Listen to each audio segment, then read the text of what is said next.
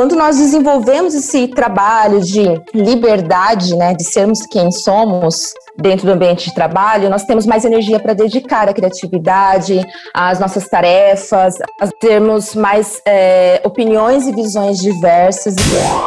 Empresas são sim agentes e atores sociais, econômicos e políticos. As empresas têm um grande impacto em todas as esferas da nossa vida. Uma boa parte das horas que nós temos por dia são dedicadas para as nossas atividades de trabalho.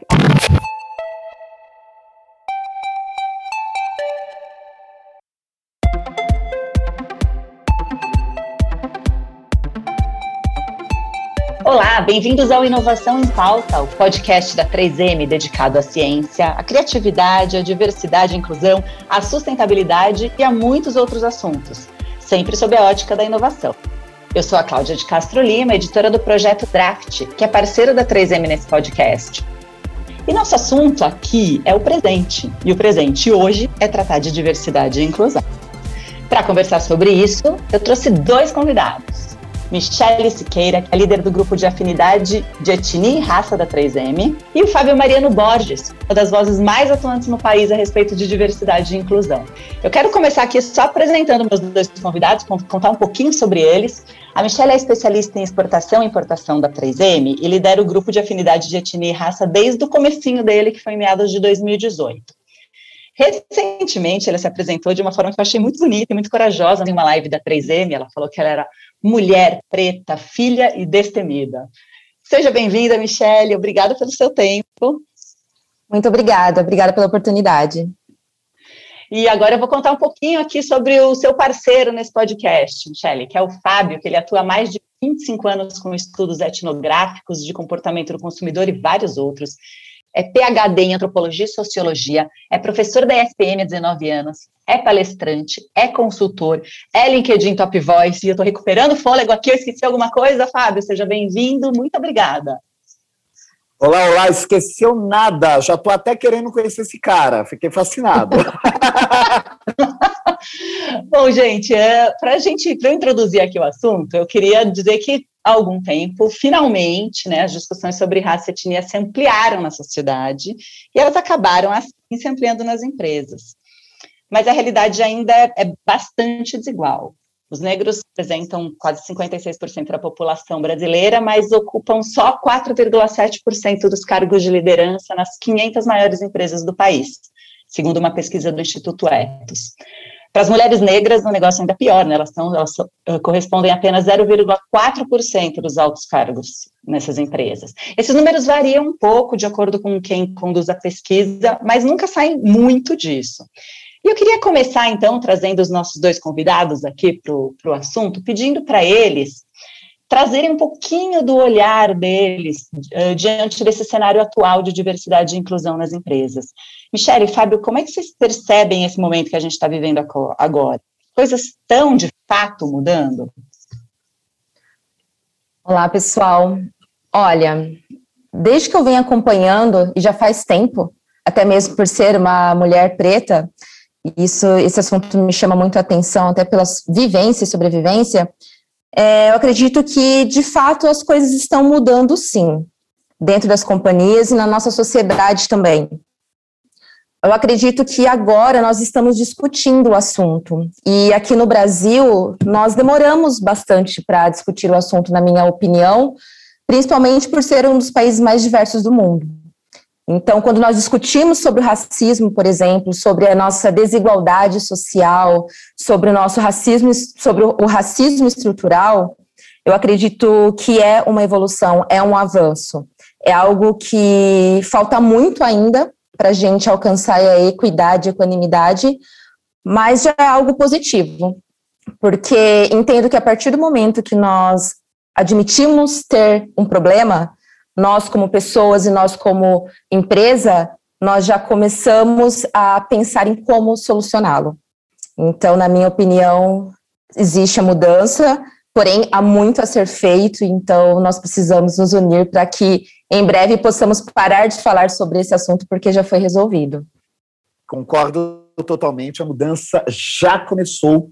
Uh, e que momento lindo que nós estamos uh, tendo a possibilidade de vivenciar, de presenciar e de participar, que é justamente este momento da mudança.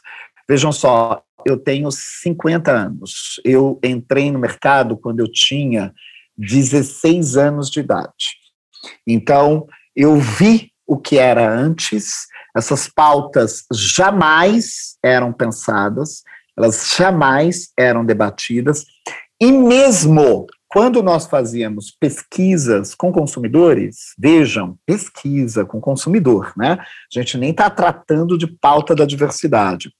Determinados traços desses consumidores eram totalmente ignorados, como, por exemplo, a questão né, da cor de pele, era totalmente ignorada. Naquele momento que eu estou posicionando aí como décadas de 80 e de 90.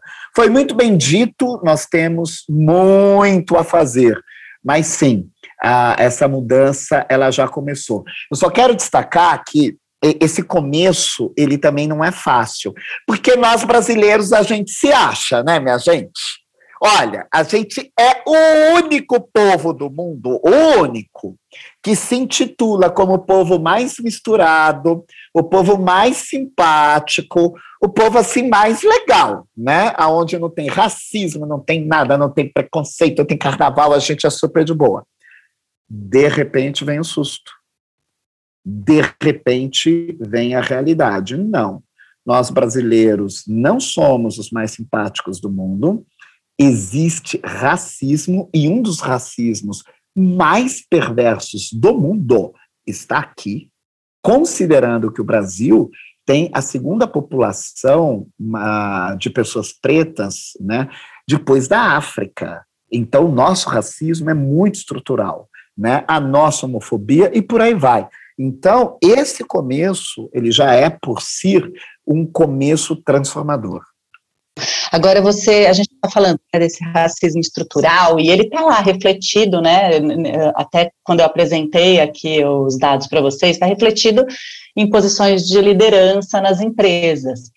É, eu queria que assim, vai parecer que a gente está chovendo no molhado, mas eu acho sempre importante a gente dizer qual que é o benefício para as empresas que na prática elas têm com essa diversidade racial. Nós precisamos falar qual que é o benefício, né? É, uma vez eu ouvi de um ex-CEO de uma outra companhia falando que a gente precisa falar do assunto porque, primeiramente, é justo. Porém, para a gente alcançar aquelas pessoas que ainda não são empáticas, nós precisamos explicar o que traz de benefício, né? É, por que, que a empresa precisa falar sobre isso? Na minha opinião, porque a empresa é feita de pessoas e as pessoas né, precisam falar sobre muitos assuntos para que a gente tenha uma sociedade é, sustentável. Uh, e o que traz de benefício é a criatividade, né? Como você falou, deixa eu ver mais uma olhada, mas assim, a gente precisa falar sobre isso. Criatividade e inovação, no caso da 3M, é, é básico, né? É, é, o que representa bastante a gente. E é isso que é, essa diversidade e inclusão traz para dentro da companhia. Mais energia também, eu entendo. Por quê? Quando as pessoas dos grupos minorizados, eu aprendi essa palavra, eu acho que faz muito sentido, né? Porque, por exemplo, mulheres, pretos e pardos no Brasil não são minoria, são grupos minorizados por conta né, do preconceito e do racismo. Mas quando essas pessoas se sentem confortáveis no ambiente de trabalho, elas, elas têm mais energia para se dedicar à criatividade, para pesa menos, sabe? Não, não é algo que. Porque assim, ninguém deixa de ser quem é quando está no trabalho. Quando está dentro do ambiente que não tem esse, é, esse acolhimento da diversidade e inclusão, as pessoas precisam carregar um peso e esconder. Ela continua sendo ela, mas com peso. Quando nós desenvolvemos esse trabalho de liberdade, né, de sermos quem somos dentro do ambiente de trabalho, nós temos mais energia para dedicar à criatividade, às nossas tarefas, às termos mais é, opiniões e visões diversas e, com isso, um crescimento em conjunto. Então, em resumo, para mim, eu acho que o benefício é a liberdade de ser quem somos para aumentarmos a inovação e a criatividade. Olha, já foi muito bem colocado aí a questão de que quando a gente está num ambiente onde a gente pode ser quem de fato nós somos, com certeza tudo flui muito melhor, né? A criatividade, a inovação, muito bem o que foi dito. É, eu destaco um outro aspecto que as empresas estão tendo que reconhecer que empresas são sim agentes e atores sociais, econômicos e políticos. As empresas têm um grande impacto em todas as esferas da nossa vida. Uma boa parte das horas que nós temos por dia são dedicadas para as nossas atividades de trabalho. As empresas, então, né, que hoje se assumem como marcas, elas têm sim um papel de responsabilidade de promover as práticas afirmativas, como nós chamamos, ou ações de reparação social, né, que são essas ações de inclusão.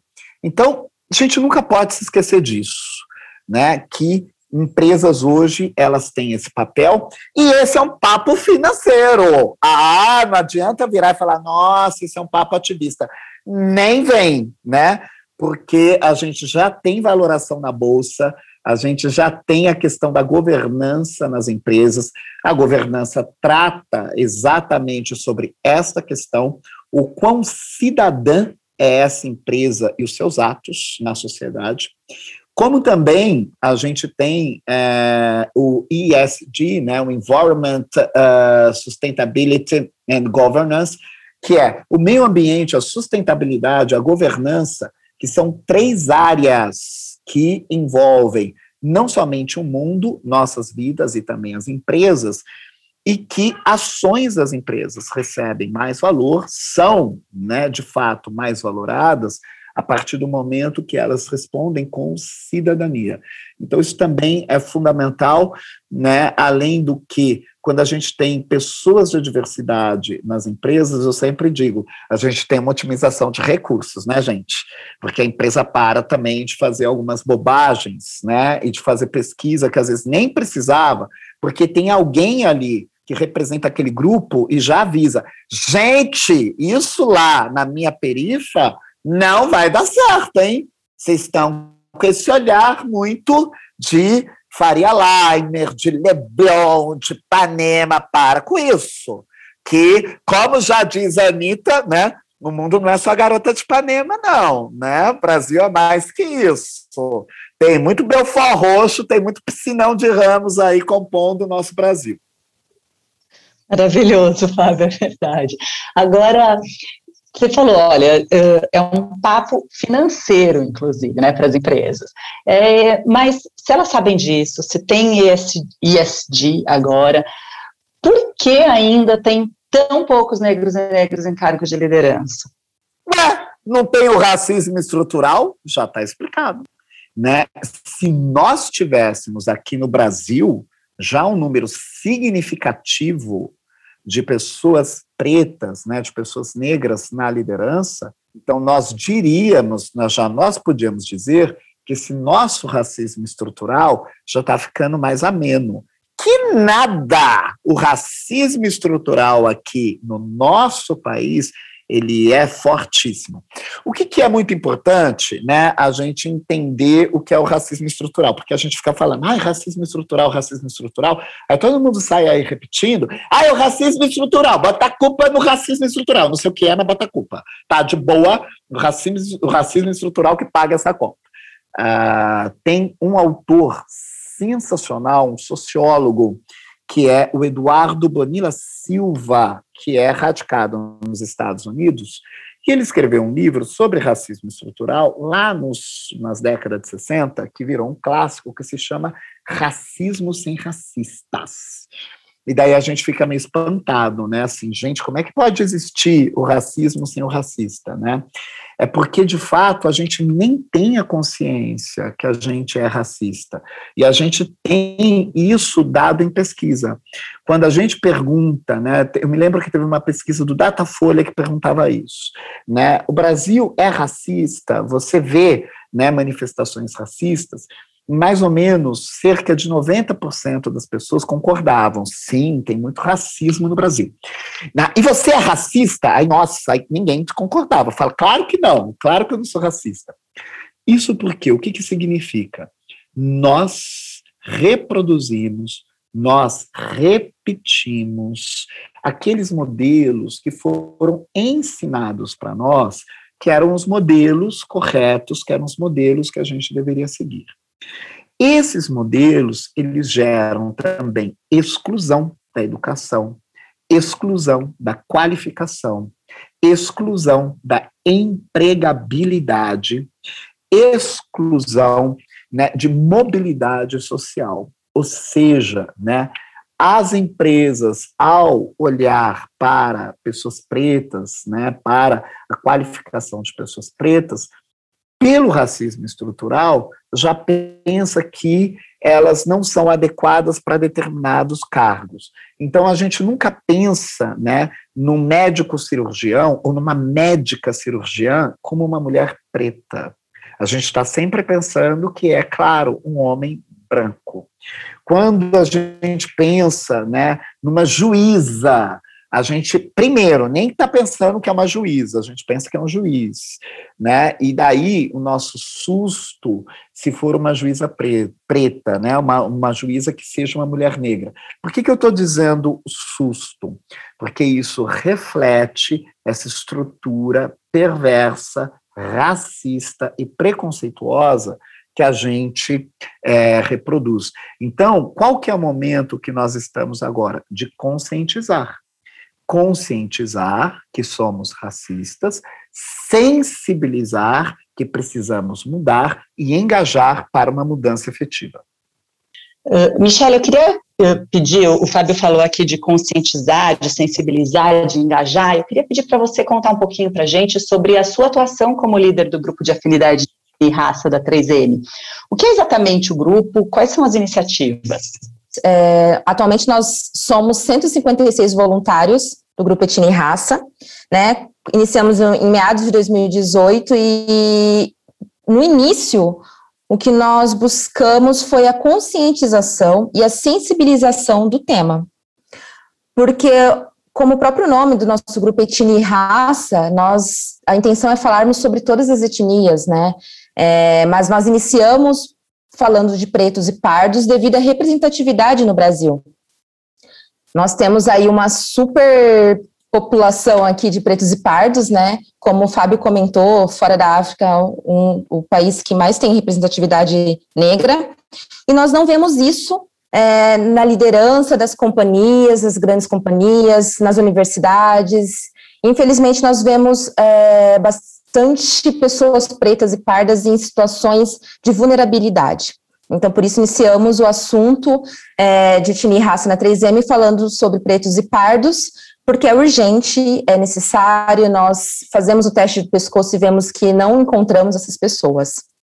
E para conseguirmos aí é, avançar com o tema e discutir, né, eu sempre falo isso em todos os lugares que eu converso, discutir não é brigar, a gente troca ideias e aprende, né, é, em conjunto, é, sobre o tema.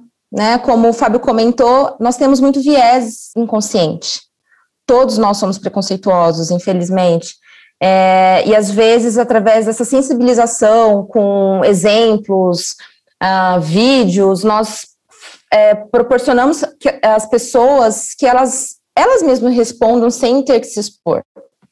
Então, nós começamos aí com a sensibilização, conscientização de que nós temos um problema, e a responsabilidade cabe a todos para podermos mudar a sociedade dentro da companhia e fora, porque o nosso grupo, nós temos bastante uh, depoimentos dos voluntários falando o que mudou fora da 3M, né, é, o, que, o, que tem, o que eles têm escutado, o que eles têm feito, isso é, é muito bacana. Nós, nós temos reuniões mensais para discutir e aprender, né, sobre o tema, e nós estamos trazendo pessoas de fora com essa representatividade. Uma enfermeira, nós trouxemos esse ano, negra, que estuda sobre os negros no Brasil, a saúde do negro no Brasil. Nós trouxemos também uma advogada negra, Nós vamos trazer aí até um spoiler, uma pessoa PCD, uma pessoa com deficiência negra. Nós trabalhamos bastante a interseccionalidade, porque até em discussão com o grupo DNI, Diversidade e Inclusão da 3M, nós vemos que todo o grupo minorizado se encontra em algumas dificuldades, né? A mulher preta, por exemplo, ela está na base da sociedade, então o grupo de diversidade, liderança feminina da 3M, nós também falamos sobre a mulher preta, uh, então nós trabalhamos essa interseccionalidade para que a gente consiga alcançar aí a, a, a equidade. E o propósito do grupo é promover aí a, a equidade de etnia em todos os cargos da 3M. Né? Não só na 3M, mas como em muitas multinacionais, em muitas empresas, nós sabemos onde estão o público preto e pardo. E, infelizmente, não é na liderança. E nós entendemos que nós precisamos trabalhar nisso porque é a liderança quem contrata e quem desenvolve. Né? Nós precisamos trabalhar os viéses inconscientes, nós precisamos trabalhar por que não chega, o que precisa ser feito, ouvir essas pessoas também, porque muitas vezes a gente acha que vai ajudar de alguma forma, mas sem ouvir é, o que é preciso fazer. Então, o, o, grupo vem trabalhando cada vez mais nisso, nós temos bastante benchmarks com outras empresas, é, nós temos aí também um grupo Latam, que nós fazemos parte, que é o Social Inclusion, né, da América Latina, nós somos o país com mais representatividade preta, e temos também bastante contato com AAN, que é o African American Network, que é o grupo etnia e raça da 3M Estados Unidos, e vamos aprendendo diariamente, diariamente com depoimentos, nós temos bastante engajamento, uh, da, da, nossa equipe. O grupo de voluntários é formado, por sua maioria, por pessoas não pretas, né? Então, isso é bastante interessante, porque eles entendem que são agentes da mudança. E a gente aprende, como eu já falei algumas vezes aqui, todo tempo juntos. Eu quero aproveitar o gancho que a Michelle me deu aqui resposta dela para falar que dentro desse tema, desse grande guarda-chuva de diversidade e inclusão, tem outros uh, grupos minorizados, outros subtemas, mulheres, raça, pessoas com deficiência, entre outros. Eu queria perguntar para o Fábio, uh, dentro disso tudo, quais são as pautas que estão mais presentes hoje? O que é que você está vendo por aí? Quais, quais são essas pautas mais urgentes? Então, o que a gente vê que são pautas aí que estão muito intensas é, a respeito né, da, da equidade, da representatividade e visibilidade das pessoas negras. Isso é uma pauta né, mundial. A gente está vendo isso nos principais é, mercados, claro, ocidentais, isso sendo muito discutido. Uh, também a respeito da representatividade das mulheres na liderança. Então, isso eu estou aqui né, dando esse, essa abordagem mais organizacional, tá? Né, porque senão a gente também iria para outras pautas que também são aí bastante intensas hoje. Então, eu estou aqui focando na área organizacional, na área da, das empresas e também a respeito da visibilidade e representatividade LGBT. Eu diria que são três pautas hoje que elas estão muito intensas, que elas estão bem fortes, né? Ah, seja os LGBTs aí com as pessoas trans, também mostrando ah, as suas famílias, as suas composições familiares, e Uh, unindo essas três pautas aí muito intensas hoje, a gente tem a interseccionalidade e que torna tudo muito mais gostoso, torna tudo muito mais unificado também, de mostrar, olha, é uma mulher preta LGBT, é um gay PCD. Então, a interseccionalidade é justamente quando a gente tem diferentes características da diversidade que estão presentes numa mesma pessoa ou ali no mesmo grupo. Né? Então, essa interseccionalidade vai dando essa riqueza dessas três pautas que estão bastante intensas. E tem algumas boas iniciativas surgindo, como a Mover, que reúne um grupo de mais de 40 empresas com uma meta de promover 10 mil cargos de liderança exclusivamente para pessoas negras nos próximos 10 anos. E a 3M é uma das signatárias. Hum. Queria perguntar para vocês dois qual é a importância de ações assim e o que mais precisa ser feito? Olha, é algo para ser comemorado, celebrado e que deveria ser normalizado, na minha opinião. Nós estamos muito felizes em fazer parte do Mover. É, inclusive, eu, eu participei da reunião essa semana e vi o quanto as empresas estão falando a mesma língua para alcançar esse objetivo nos próximos 10 anos. É, iniciativas assim é extrema, são, são extremamente importantes para que a gente uh, trabalhe na reparação né, é, do que aconteceu há 133 anos aqui no Brasil. Então, se nós não tivermos aí, como eu comentei anteriormente, ações afirmativas partindo da liderança, nós não teremos é, um resultado rápido, efetivo. É, dez anos não é rápido, né? Mas já é algo bastante significativo. Então, é extremamente importante a empresa assumir esse compromisso, ter meta, datas, números, para que a gente veja a curva realmente mudar. Então, uh, tem muita coisa a se fazer. Eu vejo assim que algumas empresas estão mais adiantadas, outras não. Porém, até o fim desse, de, desse prazo, todas as empresas estarão ali muito próximas e certamente nossa sociedade vai ter uma mudança aí na porcentagem de liderança muito positiva. Eu acredito que teremos outros outros movimentos, assim como tem para os outros grupos minorizados também, e é isso que vai fazer realmente a diferença, porque começa a fazer parte das pautas da companhia. Então, é, é muito positivo. Olha, além de ser muito positivo, né, como foi bem destacado, eu vou reforçar, tem que ser intencional. Né? Intencional não significa que a gente está facilitando a vida de grupos minorizados, porque assim, os grupos minorizados né, têm pelo menos uns cinco séculos de sofrimento. Exato. Como é que a gente chegou assim né, em 10 anos, ah, vou facilitar a vida desse povo, minha gente, de cinco, depois de cinco séculos de sofrimento. Não rolou, né? Rolou mesmo. Quem dera fosse assim, gente, eu ia adorar. Né? Mas nem vamos achar aí os reis da vez, né? Que assim, ai que bonito, a empresa está aqui facilitando. Não, né? Nós não uhum. estamos facilitando nada. O que é, nós estamos fazendo é uma reparação social e com intenções também de inovação, de nos adaptarmos ao que o futuro e que o mundo pede de nós. Não há futuro sem inclusão. Isso não é possível. Não é mais possível nem coerente a gente prosseguir com grupos sendo excluídos. Isto até economicamente é inviável. Veja, eu estou aqui uh, apenas com o discurso econômico, né, porque eu sei que é o mais sensível, é o idioma dos negócios, né? Então, sem passar pelas questões sociais. E tem que ser intencional, sim.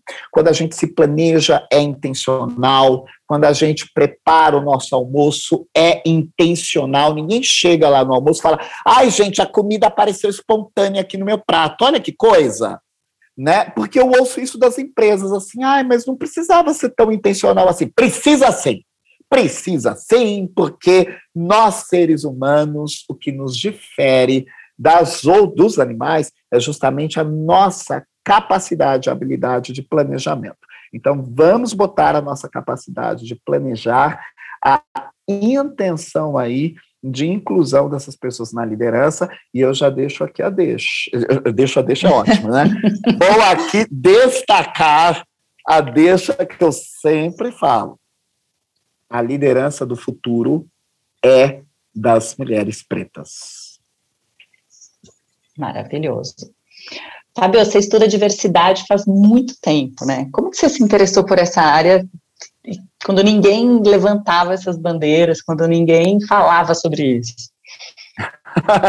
Contar um resuminho muito breve, porque isso foi inevitável na minha vida, né? A diversidade, eu diria que se eu não me interessasse, ela me perseguia até que teve um momento que eu falei, ok, diversidade, vou assumir. Primeiro, né? Eu sou um homem pardo, vindo de uma família né, de pessoas pretas, de mulheres, principalmente por parte da minha mãe, né, de mulheres pretas abandonadas pelos seus maridos, esquecidas uhum. pelos seus maridos. Vim também da periferia, vim do Nordeste, sou deficiente auditivo, né? Sou PCD e sou gay, então sou a própria interseccionalidade. então, assim, a diversidade brota em mim. Eu estava negando durante muito tempo, né? Porque eram outros tempos assim, gente, eu não sou tão surda assim, é. gente, eu não sou tão gay assim, gente, eu até que sou branco, é. eu já tenho cabelo alisado aqui, sou super branco, não, né?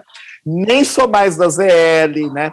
Então, claro, eu passei por um momento de negação, que a gente chama, né, do momento de esbranquecimento, do momento de normatização, e que foi importante porque eu aprendi que não é por aí. Entre 1989 e 90, eu participei como entrevistador de um projeto do Ministério da Saúde que visava investigar o que na época eram chamados de grupos de riscos, hoje os grupos mais vulneráveis, né, ao vírus HIV. Então, eu fui designado para conviver né, com é, travestis da Boca do Lixo, aqui de São Paulo, e convivi com elas durante seis meses. Então, de conviver mesmo, de viver ali onde elas estavam morando, de ver o dia a dia. Então, esse foi um primeiro momento muito sensível de eu olhando para a diversidade, saindo de mim mesmo, né? Porque, como eu disse, eu sou um cara que trago a diversidade, seja na minha família, seja em mim. E logo depois, nos estudos de pesquisa de mercado, eu comecei a atentar né, para as classes CDE, e quando a gente fala dos grupos minorizados, infelizmente aqui no Brasil, justamente por uma exclusão econômica, esses grupos estão concentrados nessas classes populares, nas classes econômicas C, D e E. E daí eu mesmo ali comecei a pedir cruzamentos que fossem por orientação sexual, uh, também por cor de pele, porque eu acreditava que isso iria trazer insights mais interessantes né, para os clientes ou para os estudos que a gente estava fazendo. Então, eu diria que esse foi o início de tudo, e daí a coisa foi avançando, estou aqui. Eu queria aproveitar e perguntar para a Michelle, nossa última pergunta aqui, porque o nosso tempo está acabando. Uh, um dos pilares muito fortes da 3M é o de promover a diversidade e a inclusão nas carreiras STEM, que é a sigla em inglês para ciências, tecnologia, engenharia e matemática, que são carreiras que têm muito pouca representatividade de mulheres e menos ainda de mulheres negras. Uh, Michele, como que você acha que é possível mudar essa realidade? Acredito que, primeiro, nós temos que ser bastante sinceros com a nossa realidade, né? Que faz pouco tempo que os pretos tiveram, pretos e pardos tiveram acesso à universidade, né? Eu vi em algum lugar, não me recordo aqui para compartilhar a fonte, que nos últimos 11 anos, né, que nós tivemos aí um ingresso significativo dos negros nas universidades. E, infelizmente, até então, os cursos escolhidos não eram ciência, matemática, exatas.